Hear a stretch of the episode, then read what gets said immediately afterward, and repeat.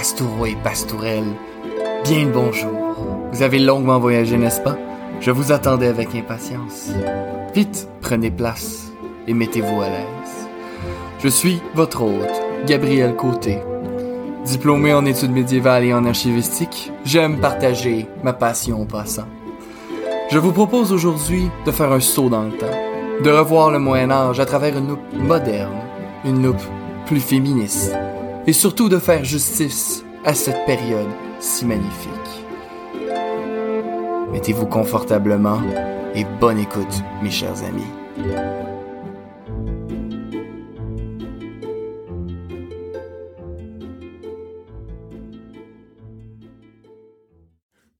Pastourelles et pastoureaux, bien le bonjour et bienvenue à l'épisode 41 de Ad Medievum Aeternum. C'est votre hôte Gabriel et ça me fait tellement plaisir de vous avoir avec moi aujourd'hui.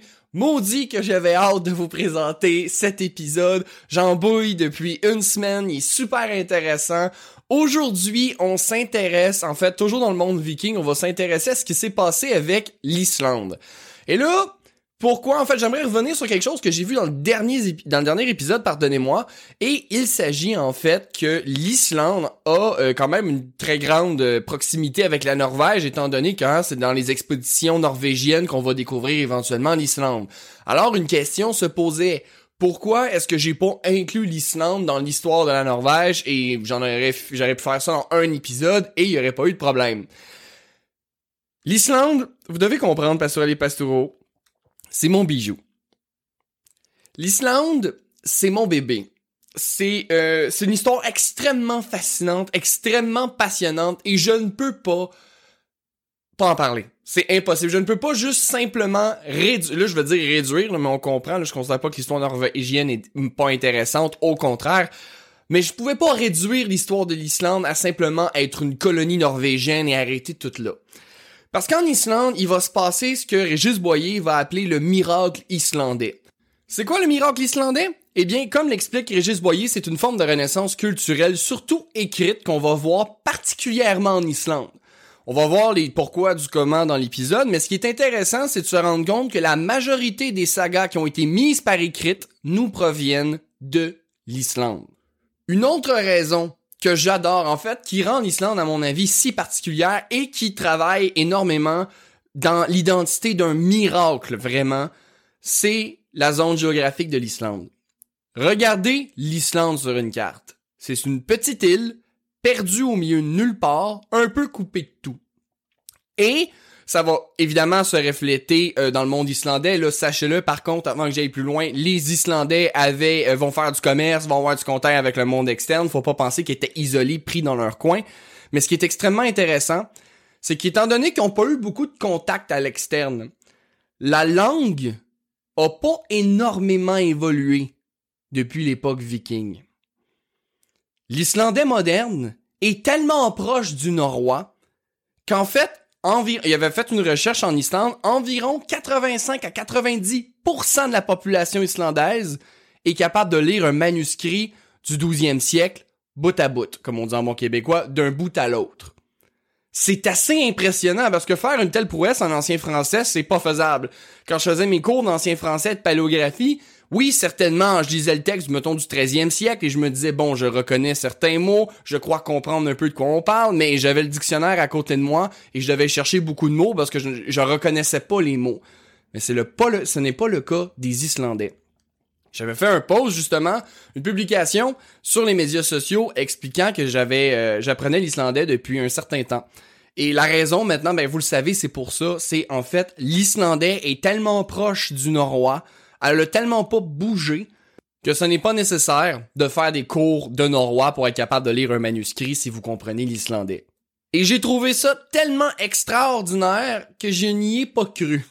En fait, faire ça très court, lorsque vous vous lancez dans les études comme les études médiévales ou les études classiques, tout ce qui concerne l'étude de civilisation ancienne, il y a une étape extrêmement importante à faire. Si vous voulez comprendre un peuple qui a disparu, vous allez devoir apprendre leur langue. Donc, quand on rentrait en études médiévales, le premier bain était le latin. On ne peut pas être médiéviste ou prétendre au titre de médiéviste sans comprendre un minimum le latin. Pas obligé de le parler au souper puis d'être super fluent, mais d'au moins le comprendre puis être capable de lire sur les textes par vous-même. Même après, une fois que le latin est fait, il faut choisir une langue si nécessaire qui se rapproche de la zone géographique qu'on étudie. Moi, étant le monde nordique, je devais choisir une langue scandinave qui allait se rapprocher le plus possible du norrois. Donc j'avais au début trois choix parce que dans ma tête, j'ai même pas pensé à l'Islande, j'avais le Danemark, la Norvège et la Suède, donc le danois, le norvégien, le suédois. Le danois n'est pas une option faisable. En fait, on va le voir, je crois que c'est au 13e siècle. J'ai un petit blanc, c'est-tu 12, 13e siècle? Mais les Danois euh, vont justement modifier leur langue. En fait, ils vont vouloir se distinguer des Suédois, des Norvégiens, des Islandais. Donc, ils vont complètement changer leur langue en termes de prononciation. Et ça va faire en sorte, c'est assez drôle, mais il va y avoir des manuscrits suédois qui disent que les Danois, lorsqu'ils parlent, c'est comme s'ils vomissaient des grenouilles. Et j'ai toujours trouvé ça extrêmement drôle. Et le pire, c'est qu'aujourd'hui encore, quand les Danois, ben, quand les, les Suédois, les Norvégiens parlent des Danois au niveau de leur langue, ils disent, on dirait qu'ils parlent comme s'ils avaient une patate chaude dans la bouche. Donc, il y a eu des changements phonétiques majeurs dans, le, dans la langue danoise qui ne se rapprochent plus tant du norrois. C'est sûr qu'évidemment, les mots se ressemblent ultimement, ça vient de la même racine, mais il y a eu des grands changements. Le suédois et le norvégien étaient les deux meilleures options et le norvégien, pour des raisons que j'ignore complètement, était plus proche du norrois que le suédois. Cependant, j'en parlais je faisais des petites recherches et on m'a dit non, si tu veux vraiment, tu devrais peut-être essayer l'islandais. Personne parle l'islandais à part les Islandais, c'est ça le problème. Quand tu essaies d'apprendre une langue, évidemment, tu essaies de trouver quelqu'un qui parle pour être capable de te pratiquer. Malheureusement, il y a juste 330 000 personnes qui parlent islandais euh, dans le monde et ces 330 000-là euh, vivent en Islande. Mais euh, l'islandais, justement, à cause de sa zone géographique particulière, la langue n'a pas bougé. Ce qui est assez génial, en fait, c'est assez phénoménal. Et j'avais une discussion justement avec un linguiste qui était qui était l'ancien chef du département d'études médiévales. Il s'appelait Francis Gingras. Ben, il s'appelait, il s'appelle encore. Aux dernières nouvelles, il a toujours le même nom. Mais Francis Gingras, j'avais eu cette discussion avec lui et lui qui était linguiste, j'ai demandé, est-ce que c'est vrai que euh, lorsqu'on est on veut apprendre le norrois, on devrait juste apprendre l'islandais. Est-ce que c'est ça serait mieux d'apprendre norvégien? Parce que tant qu'à apprendre deux langues parce que c'est souvent ça hein, vous devez apprendre une langue moderne qui sera qui se rapatrie à la zone géographique que vous étudiez. Donc dans mon cas-ci mettons le norvégien, le danois ou l'islandais et ensuite le norrois. Et Francis Gingras, qui est un médiéviste en plus d'être linguiste, m'a dit si tu t'intéresses au monde viking, fais ton islandais puis arrête t'auras pas besoin de faire le norrois. Fais des cours de rattrapage en norrois juste pour peut-être apprendre quelques différences linguistiques par-ci par-là, mais même si tu le fais pas, tu vas être 100% correct. Donc, c'est pour cette raison que j'ai décidé d'apprendre l'islandais. Et je veux juste vous le dire avant qu'on aille un peu plus loin. En fait, l'islandais peut-être n'a pas beaucoup bougé, mais sachez-le, les prononciations ont énormément changé. En fait, on a des textes de grammairiens du 13-14e siècle et on peut voir que la façon de prononcer les mots en islandais moderne et en norrois ont quand même beaucoup changé. On ne parle pas du tout de la même façon qu'on parlait et c'est normal. D'ailleurs, un autre point, j'en discutais avec ma douce qui étudie en linguistique et justement, elle mentionnait que c'est vraiment un miracle parce qu'on n'a pas besoin de contact externe nécessairement pour qu'une langue change. Elle me donnait un exemple absolument ahurissant et je me suis trouvé même stupide de pas y penser, mais je ne parle pas comme mes parents la langue, c'est tellement quelque chose d'identitaire, en fait, québécois et québécoises, vous savez pourquoi, mais c'est tellement précieux, ça nous définit tellement que même en génération, on utilise un différent vocabulaire pour se distancier l'un de l'autre. Pensez, lorsque j'étais adolescent, on disait « Oh, moi je parle avec des mots cool » dans l'objectif de se différencier des autres. Donc, c'est à ce point-là que la langue est identitaire et Régis Boyer fait très bien de mentionner, qui, je le rappelle, est euh, historien, mais aussi philologue, donc étudie les langues mortes et linguiste aussi de mémoire. La langue est tellement identitaire que c'est un miracle. C'est vraiment un miracle islandais qui s'est produit en Islande. Parce que ça aurait pas dû arriver. Et pourtant, c'est arrivé. Et c'est à ce moment que je suis tombé en amour. Que je suis tombé en amour avec l'Islande avec son histoire, avec son héritage culturel, avec ses paysages évidemment. Je veux dire, vous regardez des photos de l'Islande, qui veut pas aller en Islande?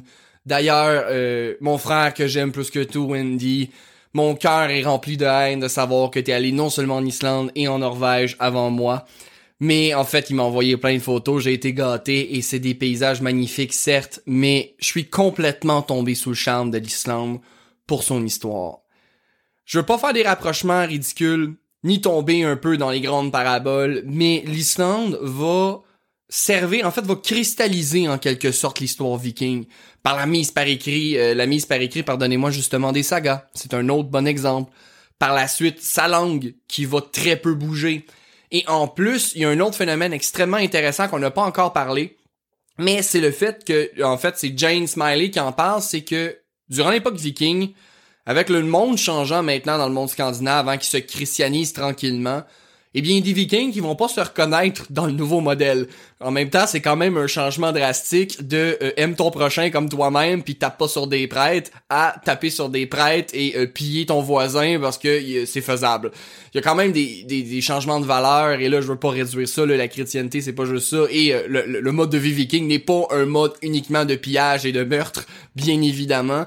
Mais euh, c'est sûr que les valeurs chrétiennes ne soutiennent pas les raids. On va dire ça gentiment, les valeurs chrétiennes. Le petit Jésus a jamais dit tu partiras en raid contre ton prochain. Donc, c'est sûr que certains vikings ne se reconnaissent pas. Il va se passer un phénomène incroyable. Il y a des vikings qui vont choisir l'Islande comme une espèce d'île de retraite. L'Islande va un peu devenir l'île de retraite des Vikings, même si l'Islande va se, euh, mon Dieu, se christianiser, pardonnez-moi, se christianiser, se christianiser extrêmement vite. Et c'est ça qui est impressionnant, c'est que l'Islande, on va le voir, va se christianiser dès l'an 1000. Et pourtant, il y a des Vikings qui vont choisir d'habiter là et justement de comme fuir un peu le nouveau mode de vie qui est plus basé sur l'exploration nécessairement, euh, l'enrichissement personnel, et ça va faire, en fait, tous ces phénomènes-là ensemble rendent l'Islande si riche d'histoire pour les Vikings, parce qu'on a comme une espèce de migration des, des, anciens modes Vikings vers l'île. On a une exclusion géographique qui fait que peu de contacts à l'externe, et il y a une espèce de sauvegarde de l'histoire viking. D'ailleurs, on va le voir, Snorri Sturluson, un des hommes qui va justement en fait composer la euh, prose Edda, ce dernier voit tranquillement les sagas, les poèmes scandinaves disparaître et il va se dire, il faut qu'on mette ça par écrit avant que ça disparaisse. Il sera pas le seul, mais ce qui est intéressant, c'est qu'il y a eu réellement une préservation de l'histoire, en guillemets, encore une fois, viking. Voilà, pastourel et pastoureau, pourquoi je pense que c'est primordial, nécessaire, ou peut-être simplement parce que je suis trop amoureux de l'Islande il faut que je lui dédie un épisode à elle, un épisode qui doit être consacré à ce territoire, à cette histoire si riche. Je ne pouvais pas simplement l'inclure dans l'épisode de la Norvège. J'espère que vous comprendrez. Mes chers amis, je vous promets que ça va être extrêmement intéressant. Pastoureux les pastoureaux, commençons. Mais avant d'aller plus loin, en fait, j'aimerais qu'on, en fait, qu'on sort de l'époque viking, qu'on aille juste un peu après, qu'on aille au 12 et 13e siècle. Parce qu'il faut parler de, de ce qui s'est passé en Islande avec les sagas. Et les sagas vont être la source numéro un pour parler de l'Islande. Parce que ça, c'est une particularité assez impressionnante. Déjà, vous le savez, on l'a vu à travers les... Je suis pas on est rendu, je pense c'est la partie 4, toutes les parties qu'on a faites sur les Vikings, qu'on a très peu de sources sur eux à l'interne. On a les sagas, puis on a les récits de ceux qui se sont fait taper sur la marboulette par euh, ces derniers. Donc on a des textes, mettons, francs qui parlent des Vikings lorsqu'ils se font taper dessus. On a des textes anglais qui parlent, je, je dis anglais, mais anglo-saxons qui, nous parlent des Vikings lorsqu'ils se font taper dessus. Mais en Islande, à ma connaissance, et je pourrais me tromper, il y a peut-être une petite ressource que j'ai manquée, mais étant donné que les Islandais partaient pas en guerre, ben on n'a pas de texte. On n'a pas de texte vraiment qui parle d'eux à l'externe. Je sais pas encore une fois, peut-être je me trompe. C'est sûr, on a Leif Erikson, mais ça c'est dans les sagas. C'est pas Là, on va le voir, on va voir aujourd'hui le Vinland hein, quand ils sont arrivés au Canada, mais les Premières Nations ont pas laissé de texte parlant d'eux autres, donc on n'a pas de source externe qui parle vraiment de l'Islande. On a, mettons, la Norvège qui parle de l'Islande, mais on n'a pas justement cette victime... cette victime historique qui se faisait taper dessus par les Vikings et qui nous a laissé plusieurs écrits sur leur raid. Donc, les sagas sont extrêmement centrales pour cet épisode-là parce que c'est sensiblement tout ce qu'on a sur l'histoire islandaise. Et parce que les il faut comprendre qu'on ne sait pas pourquoi on a mis euh, les, euh, les sagas par écrit. je vous ai mentionné que Snorri voulait justement pas que ça disparaisse. On pense que c'est ça, en fait. On pense qu'il y a un désir de vouloir préserver. Mais ultimement, on sait pas pourquoi, au 12-13e siècle, soudainement, on fait comme, hey, wow, faut, faut, faut, faut mettre ça par écrit maintenant, là, ça presse. Donc, on n'est pas tellement certain du pourquoi et du comment, et surtout, on sait pas quelle classe sociale a le plus influencé les sagas. Ce que je veux dire par là, c'est que on ne sait pas quelle version a été choisie. Parce que là, là, je vais, je vais sauter un peu du coq à l'âne, mais il faut comprendre que les, les textes qu'on a, euh, qui ont été mis par écrit, c'est certaines sagas. Et ces sagas-là, ben, il y a plusieurs versions. Et on sait pas quelle version a été choisie. Est-ce que c'était celle que les rois, euh, les poètes, euh, en fait les scalds euh, chantaient au roi? Est-ce que c'est la version paysanne? Est-ce que c'est la version peut-être des commerçants, des explorateurs? Est-ce que c'est la version des moines? Est-ce que c'est la version Vous comprenez? On sait pas exactement d'où c'est arrivé. On sait pas quelle version a été choisie au final. On sait même pas s'il y a eu un tri. Hein? Je sais pas s'ils se sont assis, ils ont écouté les différentes versions puis on en ont choisi une. À mon avis, probablement pas. C'est pas impossible, mais je serais très surpris. Donc, on sait pas quelle version a été choisie et quelle version a été perdue. Et de plus, je veux le mentionner, les sagas, certes, il y a beaucoup d'éléments mythologiques. Certes, lorsqu'on lit une saga, il faut toujours être sceptique. D'ailleurs, je vous le dis bien franchement, peu importe le texte en histoire que vous lisez, même si c'est pas une saga, soyez sceptique. Tout le temps. Remettez-vous toujours en question, prenez jamais rien pour acquis. Tout le monde est, tout le monde a un biais, tout le monde est biaisé. Je suis biaisé, vous êtes biaisé, et tous les gens qui ont lu le texte avant sont biaisés il faut être extrêmement critique et prudent. Cependant, les sagas sont écrits d'une façon à préserver le texte d'une façon remarquable. Différents rythmes, les règles pour composer une saga sont extrêmement complexes, c'est extrêmement difficile et justement le rythme change dans les sagas. Ce qui fait en sorte que lorsque vous modifiez une strophe, un vers, eh bien non seulement le vers ne fonctionnera plus pour les prochaines strophes, mais au courant du texte, ça va décaler parce que le rythme change constamment. Et vous allez être complètement décalé sur le texte.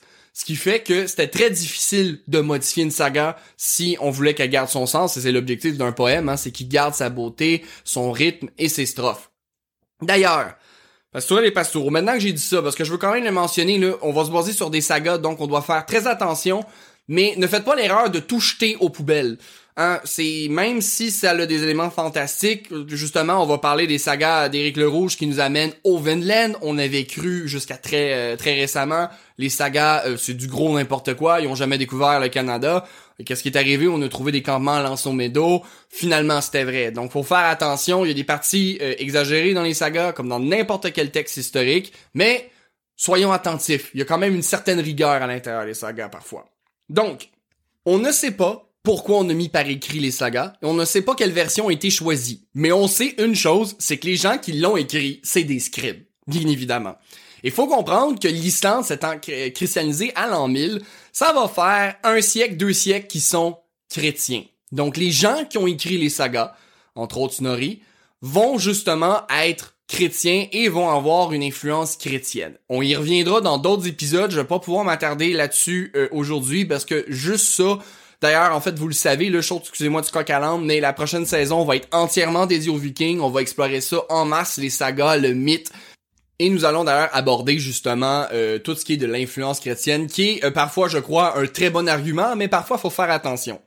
Donc, on a les sagas, on sait que des scribes l'ont mis par écrit et on se dit justement que bon, comme Snorri, c'était peut-être un désir de vouloir préserver justement ce qui euh, est en train de disparaître. Et la meilleure exemple que je peux vous, le meilleur exemple, pardonnez-moi, que je peux vous donner, c'est l'idée de la prose Edda. Et là, je veux tout de suite clarifier quelque chose parce que les gens mélangent beaucoup la poétique Edda et la prose Edda. Fait que je vais vous, en fait, je vais vous donner l'explication du docteur, du docteur Jackson Cranford. Mon Dieu Seigneur, j'ai la difficulté aujourd'hui. Je m'en excuse, je suis trop énervé. Le docteur Jackson Cranford l'explique super bien. La poétique Edda, c'est un recueil de poèmes. Donc, c'est un texte avec plein de poèmes dedans qui suivent pas. Vous comprenez jusque-là, c'est assez clair. Dans le fond, c'est plein de poèmes qui ont été mis dans un livre, mais les poèmes se suivent pas. La prose Edda qui a été composée par Snorri Sturluson, ça c'est un manuel comment écrire les sagas. Comment écrire de la poésie scaldique. Et comme le docteur Jason Cranford le mentionne si bien, d'ailleurs sa vidéo va être comme d'habitude, euh, comme toutes mes sources, pardonnez-moi, dans la description, il mentionne, c'est que Snorri va avoir une réticence aux poèmes français et anglais qui commencent à rentrer, et euh, en Islande je parle, et la perte de la poésie scaldique. Donc, on estime que c'est dans ce désir-là de pas vouloir perdre ça qu'il l'a mise par écrit. Et une des grandes, grandes, grandes, grandes, grandes, grandes, j'ai étudié, grandes difficultés des sagas, des poèmes scaldiques, c'est que vous devez connaître la mythologie nordique sur le bout des doigts pour faire un poème qui est accepté. Vous devez faire des, références à des anciens mythes dans votre poème en, utilisant plusieurs termes pour démontrer votre connaissance de la cosmologie scandinave et votre connaissance des autres poèmes. Je vous donne un exemple. Odin. En norrois, Odin, c'est Odin. C'est assez simple. Mais il y a d'autres noms, Odin. Il s'appelle parfois Alfader, qui veut dire le père de tout. Sigfader, le père de la victoire. Il s'appelle Valfader, le père des vaincus. Et tous ces mots-là réfèrent à Odin. Donc, dans un texte, une façon de démontrer une adresse scaldique, on va appeler ça comme ça, c'est de faire référence avec des rimes qui font référence à Odin, mais de d'autres mythes. Donc, si Odin dans un mythe porte tel nom, prenons l'exemple de Valfader, le père des vaincus, eh bien, ça vous démontre que vous connaissez ce mythe où Odin parle euh, à un, homme, par exemple, ou à une femme, et qui se, révèle sous le nom de Valfader. Un autre exemple, Grimmir. Grimmir, c'est un autre nom qu'Odin porte, qui vient du mythe le Grimminsmal, euh, pardonnez-moi.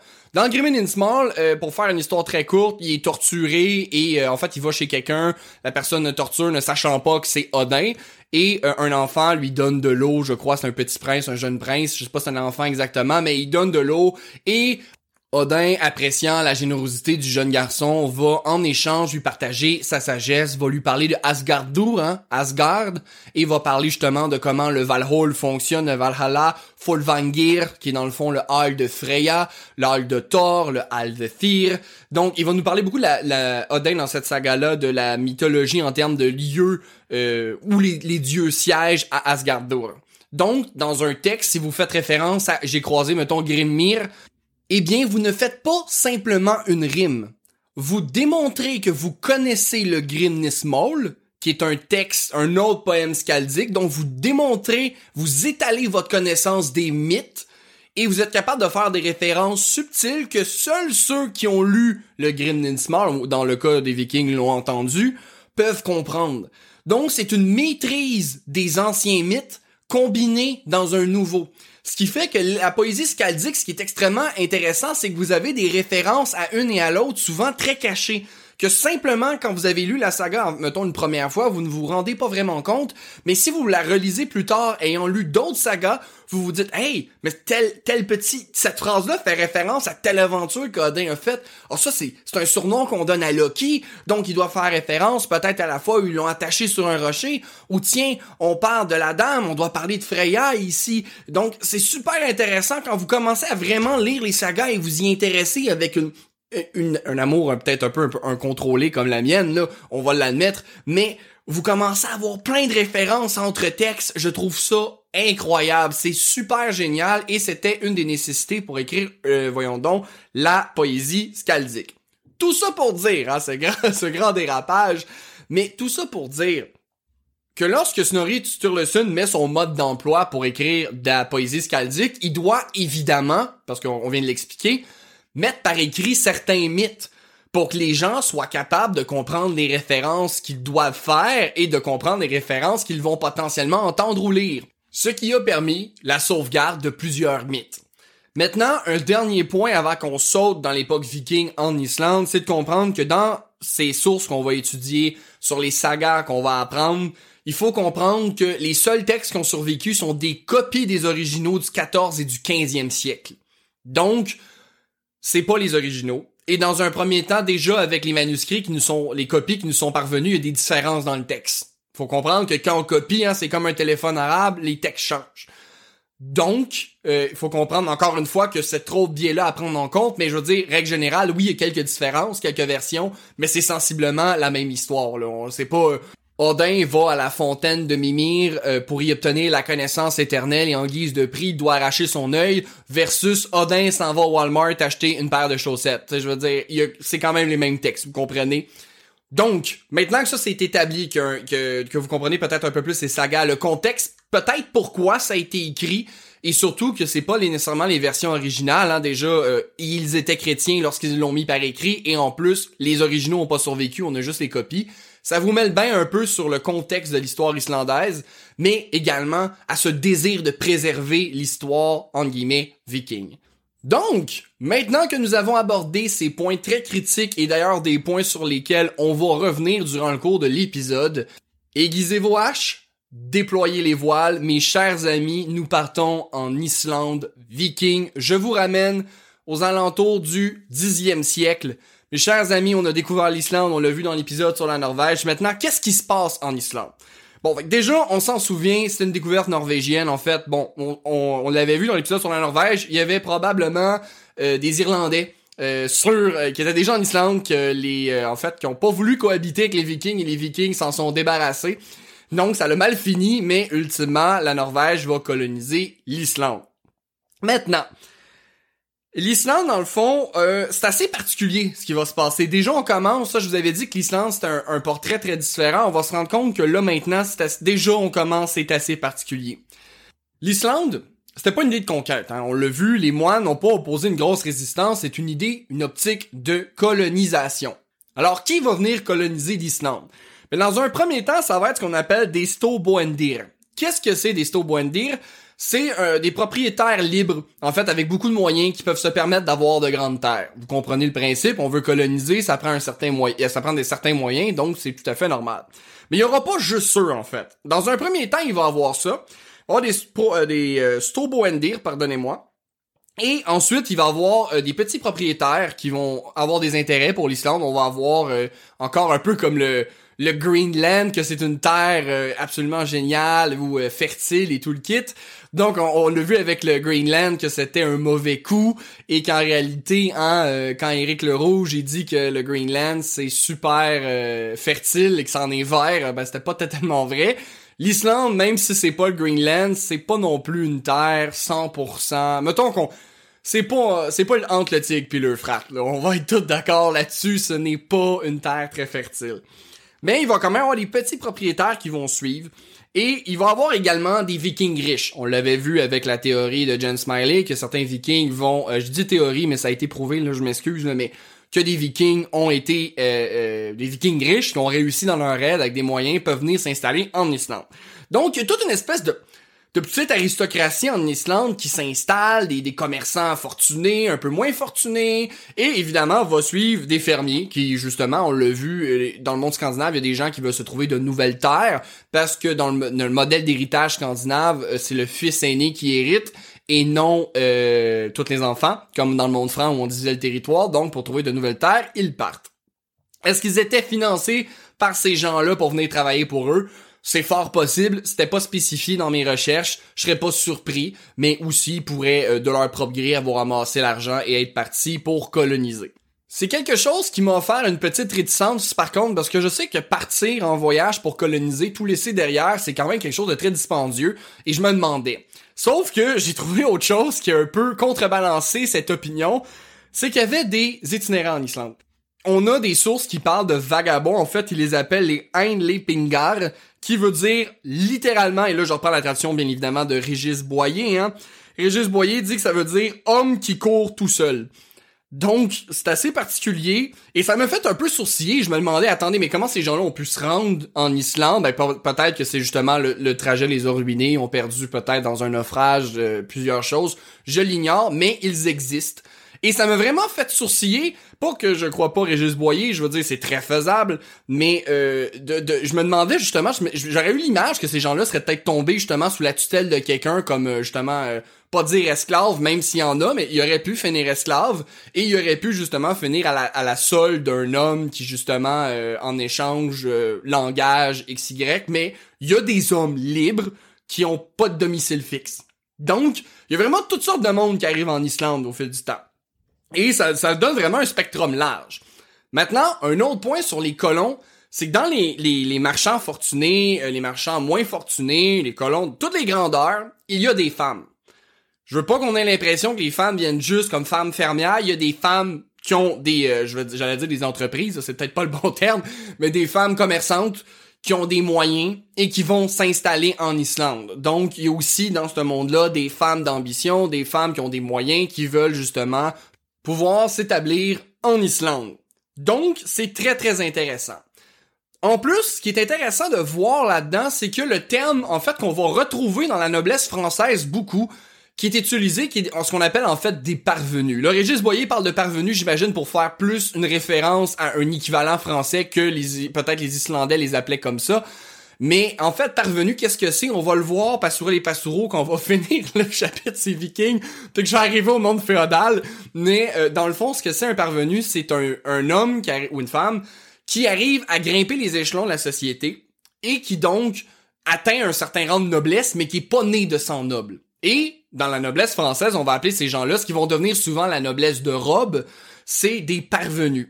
Et qu'il y ait des parvenus en Islande viking médiévale, qu'est-ce que ça veut dire? Eh bien, ça veut dire qu'il y a une fluidité sociale.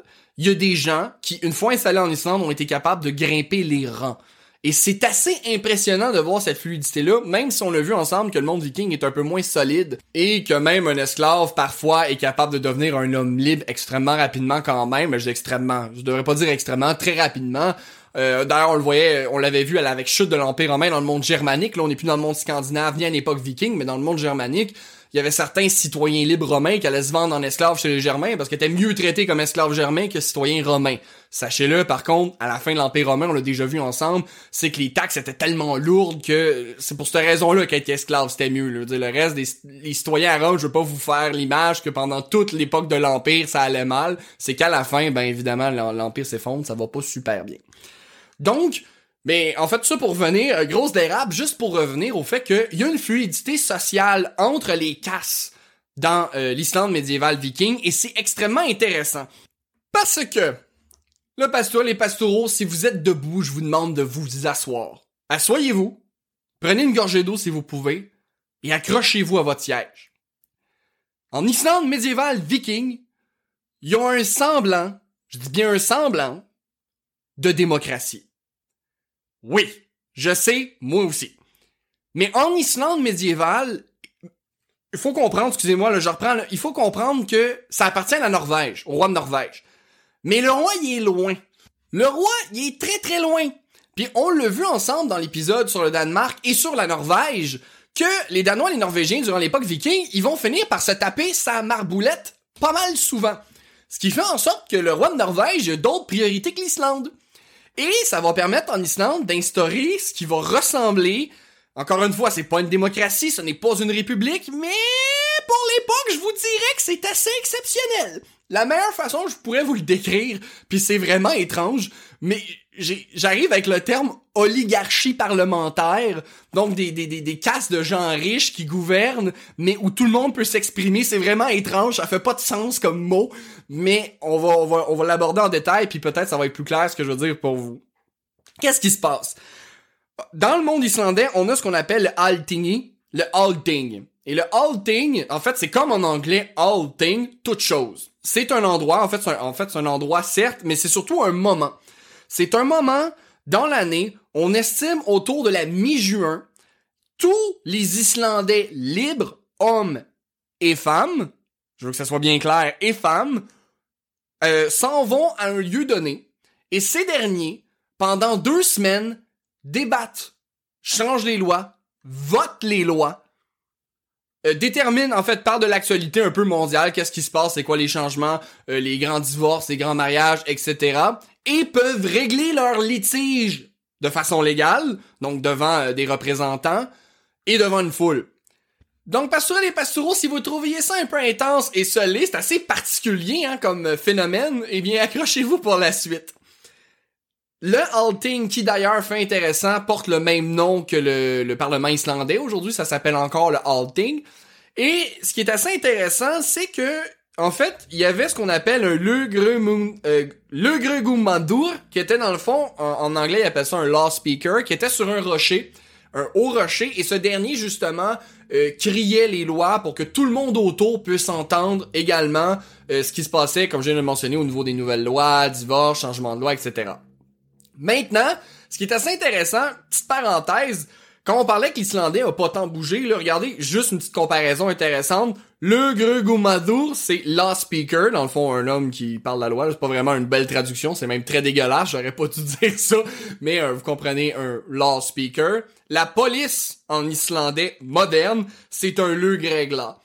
Donc, il y a encore le suffixe le, ben, lug, lug dans les deux, qui fait référence à, en fait, je regarde ça, je pense que le suffixe pour loi, j'ai pas vérifié, ça doit être legur, mais je pourrais me tromper, mais le gregumadur et grega c'est euh, sensiblement la, même racine, donc il y a quand même une belle préservation dans les deux. Petit euh, phénomène que j'ai trouvé cocasse, qui un linguiste pourrait m'argumenter que c'est pas tant impressionnant. Moi, j'ai trouvé ça intéressant, fait que je vous le partage. Mais donc, pour ceux qui sont encore sous le choc, on va récapituler un peu ce qui se passe. En Islande viking médiévale, on a une espèce de système qui marche comme une espèce d'oligarchie parlementaire où euh, tout le monde se rassemble autour du law speaker. Ce dernier rappelle les lois qui sont en vigueur. On débat, on règle nos litiges, tout être libre. Et je dis être parce que c'est pas juste les femmes, les euh, pas juste les hommes, les femmes aussi peuvent participer au débat et justement régler leurs litiges. Parce que je le rappelle, il y avait des femmes commerçantes justement qui étaient de, de haute renommée, donc tout le monde pouvait participer. Une fois que le tout était réglé, qu'on avait débattu, qu'on avait euh, euh, modifié des lois, annulé des lois, rajouté des lois et réglé les litiges, le law speaker sur son rocher profère les nouvelles lois et encore une fois, sa position sur le rocher permettait à tout le monde d'entendre. Et par la suite, il y avait, après ces deux semaines de débats, de votes, une semaine de festivités, de gros parties, comme on dit en bon québécois, de grandes fêtes. On mange, on boit, on a du fun, il y a du divertissement et évidemment, on récite des poèmes scaldiques parce que on n'est pas un viking si on n'est pas un poète. Donc, vous le comprendrez, c'est assez jovial et ça se produit chaque année. Donc, chaque année, on vote dans le monde islandais médiéval viking sur des lois, des nouvelles lois, et tout le monde a le droit, tous les hommes libres, hommes et femmes, donc pas les esclaves, peuvent s'exprimer librement. Et là, je ris, parce que mon Dieu Seigneur, j'aurais jamais pensé qu'il y avait un système, encore une fois, c'est pas une démocratie, c'est pas une république, mais un système plutôt démocratique au Moyen Âge, surtout scandinave, dans le monde viking, tu sais. Quand je vous dis viking et démocratie, je suis sûr à 100% que c'est pas nécessairement les premiers rapprochements. Et ce que je trouvais intéressant, c'est que là, je vais faire attention parce que je connais très mal l'Antiquité et le monde grec, mais de mémoire, la démocratie à Athènes, parce que c'est pas dans tout le monde grec, là, c'était à Athènes, c'était, je crois, les hommes en fait, c'est les hommes grecs seulement qui étaient pas métis, donc de, de, je sais pas comment ça marchait dans le calcul des générations. Je pensais que tu, je sais que tes parents devaient être grecs, mais je sais pas si c'était tes grands-parents et ainsi de suite. Et dans le fond, va tu sois né à Athènes, que tu sois de parents grecs, que tu sois un homme, je pense que tu devais avoir un certain âge en plus. Donc c'est assez étrange, mais le mode parlementaire scandinave semble, et là je ne connais pas toutes les subtilités du mode de démocratie grecque, je pourrais énormément me tromper, donc citez-moi pas là-dessus, mais semble plus démocratique. Donc, c'est assez particulier quand même, je m'attendais pas à avoir ça. Et là, accrochez-vous parce que ça va devenir très particulier. Dans le fond, le premier Alting qui a eu lieu, il a eu lieu en 930. On a voté la Gula, euh, la Gulafing, qui est dans le fond une loi qui donne un statut privilégié en Islande pour les Suédois, les Norvégiens et les Danois. Ça a été la première qui a été votée. Il va en avoir d'autres. Entre autres, d'ailleurs, euh, la christianisation de l'Islande. Donc, ça va être le halting de l'an 1000. Mais, avant qu'on aille à la christianisation de l'Islande, je vous ramène juste un peu au système politique étrange. En Islande médiévale viking, toujours, l'Islande est divisée en 39 districts, avec 9 membres additionnels, pardonnez-moi, et un law speaker. Maintenant, la source n'est pas très explicite sur qui est ces fameux neuf membres additionnels, mais elle explique que souvent il y avait des sommités de Norvège, de d'autres nations, sûrement danoises et suédoises, qui venaient en Islande au Alting, ce qui faisait en sorte peut-être que c'était eux les membres additionnels. Je ne sais pas, par contre, ce n'est pas spécifié. Mais ça, déjà là, là, on commence à, retrouver comme un système parlementaire. Si on divise l'Islande en districts, c'est assez particulier, mais attendez. En 965, en Islande médiévale, on rajoute quatre cours avec chacune d'entre elles contenant 36 juges. Au 11e siècle, se rajoute une cinquième cour qui agit comme un peu une cour suprême. Donc, encore une fois, on peut pas parler de démocratie ni de république, Mais on peut-tu juste s'asseoir deux minutes puis se demander comment ça se fait qu'en Islande, on a une espèce de système parlementaire qui est en train de s'instaurer. Pour vrai, je lisais ça puis je me demandais, mais mon Dieu Seigneur, comment est-ce que j'ai jamais entendu parler de ça avant? Je le savais pour le halting, mais je savais pas que c'était divisé en genre de, de, de, canton ou de circonscription, puis là, t'avais des représentants, puis t'as une cour suprême. Je veux dire, je sais pas qu'est-ce qui s'est passé en Islande, je sais pas qu'est-ce qu'ils ont mangé, mais euh, écoutez, je, je sais pas comment vous dire ça, parce que sur les pastoraux, mon un, un semblant de démocratie qui est assez impressionnant pour l'époque. Donc, euh, ouais, voilà, c'est, ça. Fait qu'en Islande médiévale, euh, qui l'aurait cru, mais les Vikings ont instauré un genre de démocratie-ish parlementaire oligarchique. Donc, c'est ça pour quand, mais j'en reviens rapidement. Là, quand je vous disais qu'en Islande, en fait pas juste en Islande, mais que les Vikings étaient des, des bébites à loi, expression québécoise en passant à bébites, dire qu'ils euh, sont mordus de loi, c'est pas des farces. Dans un monde où il y a beaucoup d'injustice, qu'il y a beaucoup d'instabilité, on a besoin que la loi s'applique et qu'elle se respecte, sinon il y a rien qui tient l'ordre social dans le fond. Et donc, j'ai trouvé ça absolument phénoménal de voir ça, mais vous voyez le, le monde islandais, comment il se différencie du reste du monde scandinave, et, et disons-le, du Moyen Âge en général, le Moyen Âge occidental pour le moins, c'est absolument fascinant. Et donc, je vais vous amener pour, euh, en fait, sur un, dernier aspect au niveau de la loi. Ils vont écrire, en fait, vont voter euh, dans les Things euh, des lois qui vont s'appeler les Ulfiotur. Ces derniers, vous allez voir où je m'en viens, inquiétez-vous pas pour les noms, là. Deux siècles plus tard, ça va être écrit dans de Alfi, Alfitaskra, euh, pardon. Ça va être écrit là-dedans et ensuite ça va être transcrit dans un, manuscrit de la fin du 12e siècle qui s'appelle le Graugaus. Le Graugaus, on l'a vu ensemble, pardonnez-moi, c'est le fameux code de loi islandais, la loi grise, qui, euh, dans le fond, a, été utilisé, entre autres, à travers l'épisode sur l'identité de genre et l'homosexualité chez les vikings, ainsi que la place de la femme dans le monde viking. Maintenant, certes, j'ai trouvé ça intéressant de faire un clin d'œil à cette source qu'on a déjà vue dans le passé, et rassurez-vous qu'on va voir encore davantage dans le futur, mais le Gragas prend tout son sens. Je veux dire, quand on prend en considération le système légal en Islande, c'est normal qu'on ait un code de loi islandais qui nous soit parvenu. En fait, ça aurait été ridicule de pas en avoir un. Le, livre prend tellement de sens quand on regarde à quel point la loi et comment le système politique islandais est organisé. Ça fait plein de sens qu'on ait ce code de loi-là. C'est quelque chose qui leur était visiblement très cher. Et là, je fais attention parce que tous les codes de loi sont importants. Là, c'est pas que les autres peut-être les chériraient plus. Mais vous comprenez qu'avec le contexte historique islandais, c'est normal qu'on ait un code de loi à deux autres. C'est tout à fait normal. Donc, je trouvais ça génial. Je trouvais que ça mettait en contexte la conception du grand gaz. Maintenant, on a parlé de la loi, on a parlé du système politique, oligarchique, parlementaire, démocratique, ish, euh, très spécial du monde islandais. Mais maintenant, j'aimerais vous parler un peu euh, de la réalité sur la Terre, la réalité géographique pour les paysans, pour les nobles, etc. Vous devez comprendre que l'Islande, ce n'est pas une terre aride, L'Islande, ce n'est pas euh, un désert. L'Islande, ce n'est pas une calotte glaciaire 100% de l'année. On peut faire du commerce en Islande. On peut faire de l'agriculture en Islande. On peut manger en Islande. Mais l'Islande n'est pas très riche. En fait, l'Islande dépend énormément des importations et des exportations. La raison, c'est qu'il n'y a pas grand-chose. Je veux dire, l'Islande, c'est une île volcanique. Donc, c'est pas nécessairement les meilleurs sols. Et là, je fais très attention, sachez-le le magma, c'est quelque chose qui peut fertiliser un sol. Vraiment beaucoup. Hein, des nouveaux minéraux dans du magma, il y en a. Sauf que bien évidemment, vous le comprendrez, si vous vous mettez à côté d'un volcan et que vous faites de l'agriculture et qui décide qu'il pète une coche, bien évidemment, même si ça va fertiliser vos champs l'année prochaine, vous aurez plus rien. Et il faut comprendre, en plus, euh, l'Islande, c'est une île volcanique. Le, sol est extrêmement acide. Donc, c'est, ah, il y a certains endroits où on peut faire l'agriculture, certes. Mais vous comprenez, euh, encore une fois, là, c'est pas le tigre et l'Euphrate. C'est pas une super belle place, c'est pas le Nil égyptien. C'est, c'est plus corsé. Et sachez-le, en fait, l'Islande va être un peu une copie, en fait, du mode traditionnel du fermier viking. Ce qui veut dire la pêche et l'élevage. C'est super simple. En fait, on va élever énormément de bovidés, euh, de moutons, également de chevaux. C'est quelque chose d'assez particulier. En Islande, on va avoir beaucoup de, chevaux qui vont être enterrés dans les tombes. Et sachez-le, beaucoup de femmes qui sont enterrées avec des chevaux.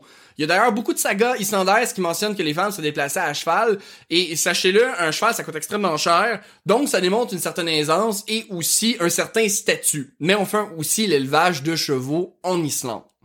Donc, beaucoup de bovidés, beaucoup de moutons, beaucoup de chevaux, parce qu'il y a beaucoup de pâturage. Dans le fond, en Islande, c'est des grandes plaines. Hein. Donc, on peut, en fait, le bétail peut manger. Sauf que, le bétail, lui, il a besoin de manger également en hiver. Grosse surprise, podcast Ad Medievo Aeternum, vous savez maintenant que les animaux doivent manger aussi l'hiver.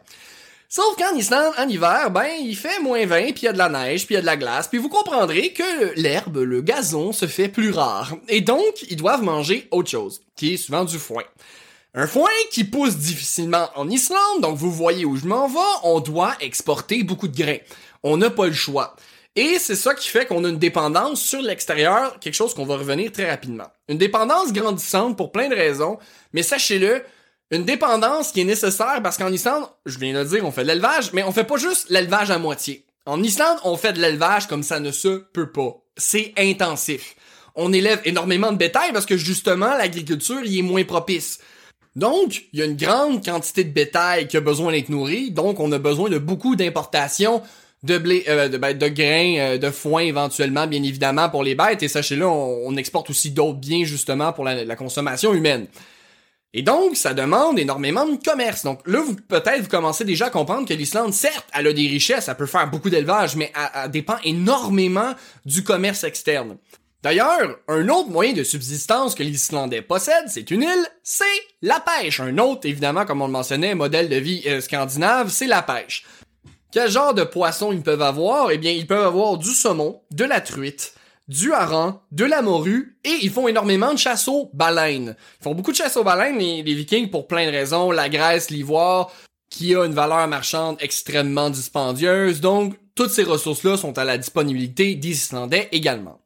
Mais là, je vous ai parlé qu'ils faisaient énormément d'élevage, parce qu'ils n'ont pas eu le choix, parce que l'agriculture c'est plus ou moins faisable. Ils doivent donc se débrouiller avec beaucoup d'exportation et de la pêche. Et là, je mets la table pour un scénario assez particulier. Qu'est-ce que ça prend pour qu'un tel mode de vie soit efficace et surtout faisable? Ça prend une quantité incroyable de bateaux. L'Islande est une île.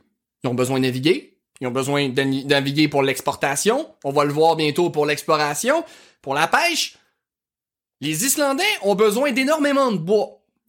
Maintenant, Pastor les Pastoureaux, avez-vous déjà entendu parler des grandes forêts d'Islande? C'est une île volcanique. Il y avait des arbres. Sachez-le, aujourd'hui, on a presque plus, mais il y en avait beaucoup avant quand même. Et les Vikings vont raser. Vont raser l'Islande parce qu'ils ont besoin d'énormément de bois. Et là, on a un problème. Parce que là, ça prend des bateaux constamment, tout le temps puis toujours plus, puis différents modèles. Hein. On l'avait vu en Lake Nord, il y a plusieurs modèles. Hein. Il y a jusqu'à 50 modèles différents.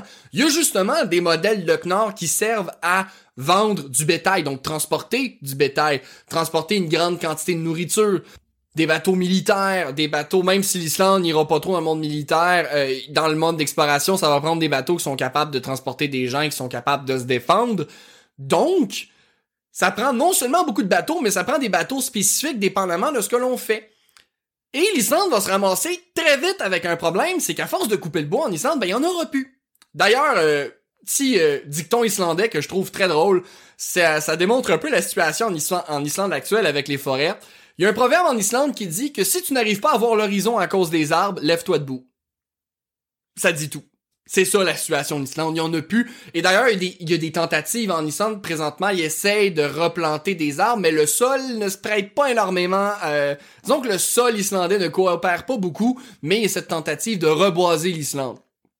Fait une des sources de bois qu'on va avoir besoin, ben on va le faire venir d'ailleurs. Ou on va aller le chercher ailleurs.